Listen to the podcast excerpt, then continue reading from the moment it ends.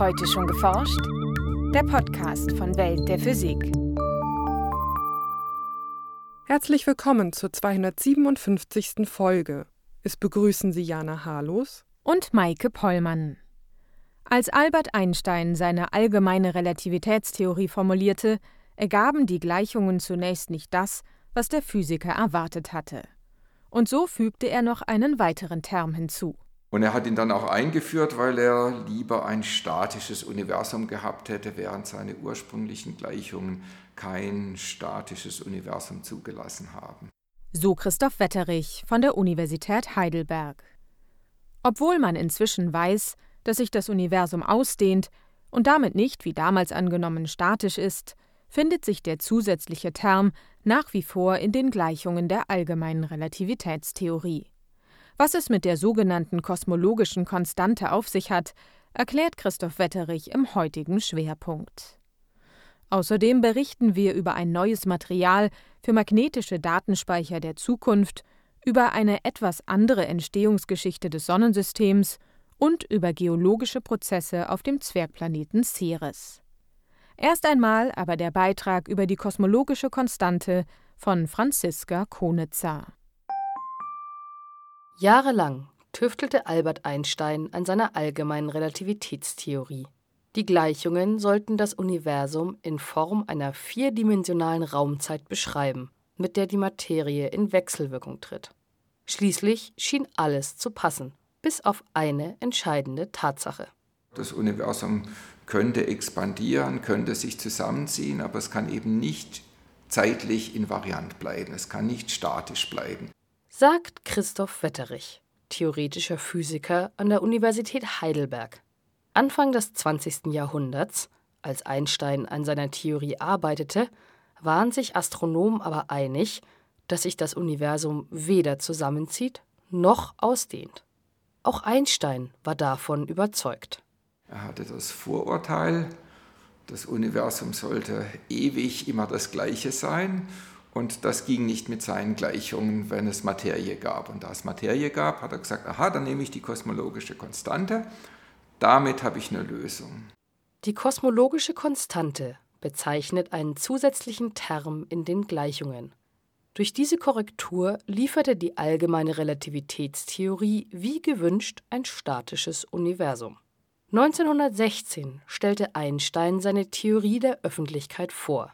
Wenig später in den 1920er Jahren entdeckten Astronomen allerdings, dass sich weit entfernte Galaxien scheinbar von uns wegbewegen.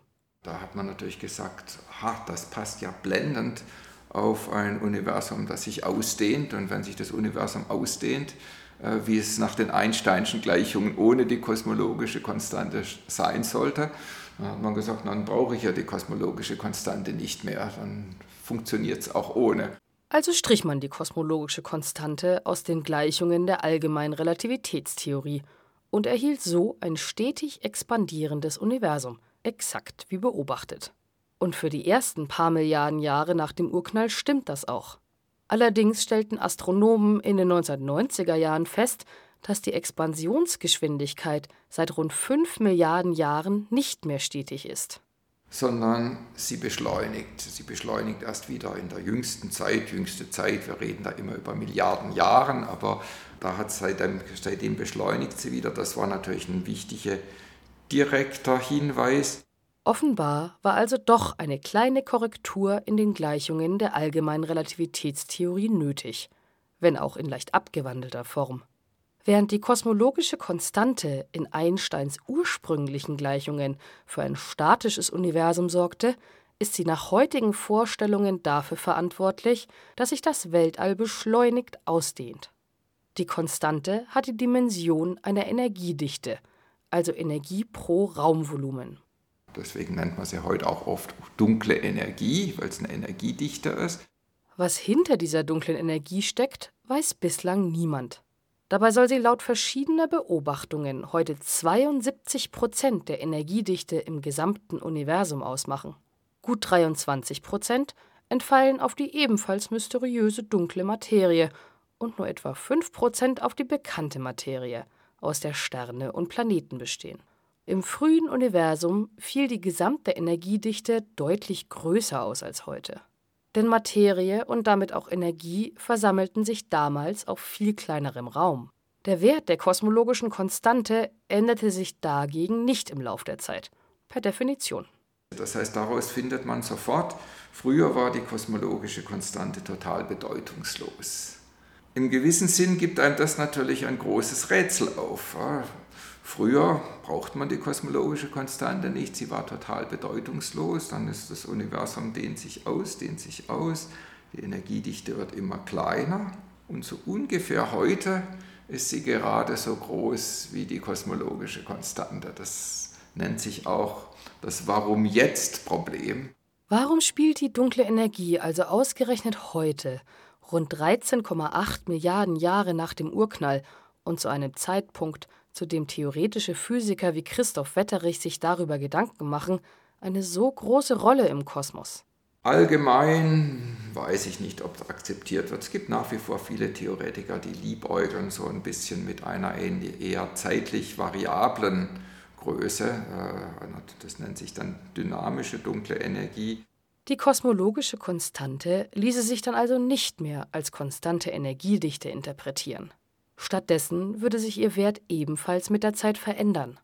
Momentan geben Beobachtungen aber keinen Anlass, die allgemeine Relativitätstheorie erneut umzuformulieren. So stimmt beispielsweise die Expansionsgeschwindigkeit des Universums, der sogenannte Hubble-Parameter, mit einer stetigen dunklen Energie überein. Und auch die großräumigen Strukturen im Weltall, die von der kosmologischen Konstante abhängen, passen bisher ins Bild. Wenn es irgendeine Diskrepanz gibt, die bestehen bleibt, egal in welche Richtung, ob es jetzt der Hubble-Parameter ist oder die Stärke der Struktur, alles, was nicht kompatibel ist mit der kosmologischen Konstante, führt dazu, dass die dunkle Energie in irgendeiner Form dynamisch sein muss. Und das ist ja gerade die Eleganz der kosmologischen Konstante. Also es gibt nur einen Parameter und der muss sehr viele verschiedene Dinge erklären solange das gut geht, toll.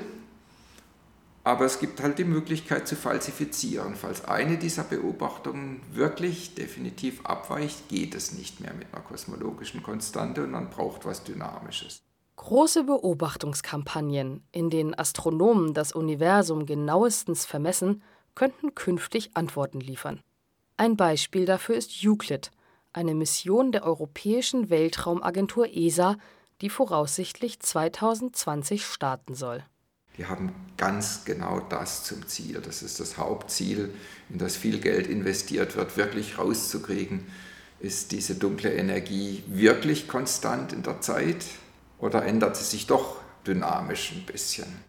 Christoph Wetterich ist schon heute überzeugt, dass die kosmologische Konstante gar keine Konstante ist und die dunkle Energie damit dynamisch. Ob er damit richtig liegt, wird sich in den kommenden Jahren zeigen müssen. Nachrichten Auf konventionellen Festplatten werden Daten gespeichert, indem ein winziger Elektromagnet bestimmte Bereiche einer rotierenden Scheibe magnetisiert. Auf der Suche nach neuen Materialien für Magnetspeicher entdeckten Physiker nun die besonderen magnetischen Eigenschaften von Chromjodid. Wie die Forscher in der Fachzeitschrift Nature Materials berichten, konnten sie die Magnetisierung der kristallinen Verbindung mit elektrischen Feldern kontrollieren. Zunächst entfernten die Wissenschaftler eine Doppelschicht aus Chromjodid von einem größeren Festkörper. Die beiden atomar dünnen Schichten umhüllten die Forscher mit elektrisch leitfähigen Schichten aus Graphen.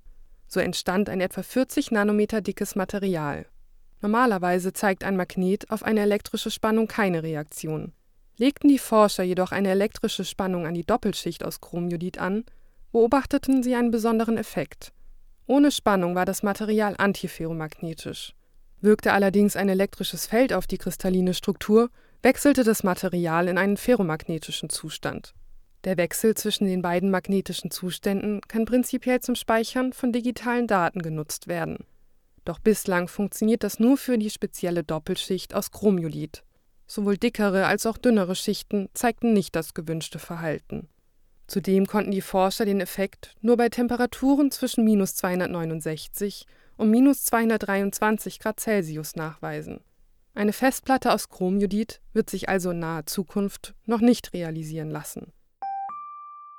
Die chemische Zusammensetzung eines Himmelskörpers liefert Astronomen wichtige Hinweise auf dessen Entstehungsgeschichte. Ein Forscherteam untersuchte nun unterschiedliche Isotope des Elements Calcium in Meteoriten, Asteroiden und Planeten im inneren Sonnensystem. Als Isotope werden unterschiedliche Arten eines chemischen Elements bezeichnet, die in ihren Atomkernen die gleiche Anzahl von Protonen besitzen aber eine unterschiedliche Anzahl von Neutronen. Bislang gingen Wissenschaftler davon aus, dass die Isotopenzusammensetzung in erster Linie vom Entstehungsort abhängt, also vom Abstand eines Himmelskörpers von der jungen Sonne.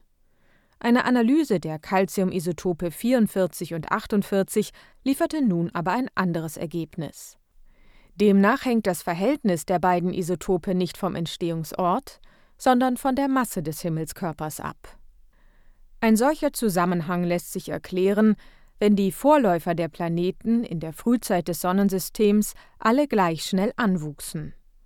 Durch dynamische Prozesse dauerte dieser Prozess aber unterschiedlich lange, schlagen die beteiligten Forscher nun im Fachblatt Nature vor, sodass die Planeten und Planetesimale unterschiedliche Massen erhielten.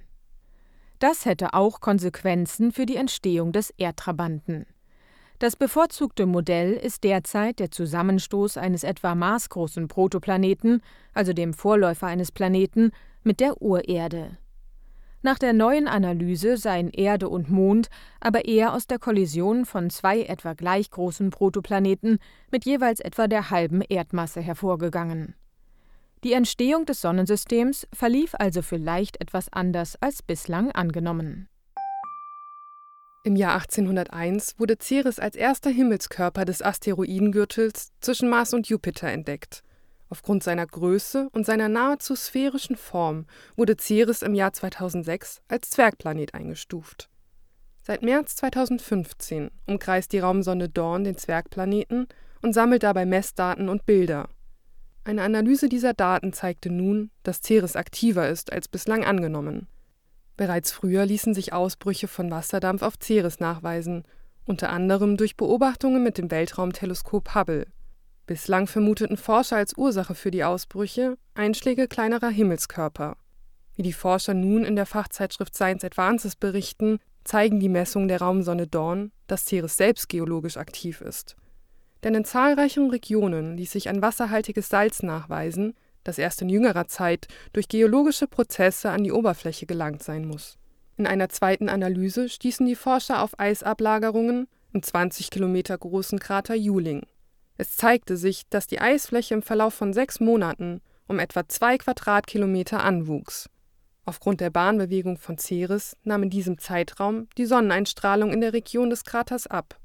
Darin sehen die Forscher einen Beleg für einen jahreszeitlichen Wasserkreislauf in dessen Verlauf sich frisches Eis ablagert und wieder verdampft. Die nachgewiesenen Veränderungen auf der Oberfläche von Ceres zeigen, dass dieser Himmelskörper bis in die heutige Zeit chemisch und physikalisch aktiv ist.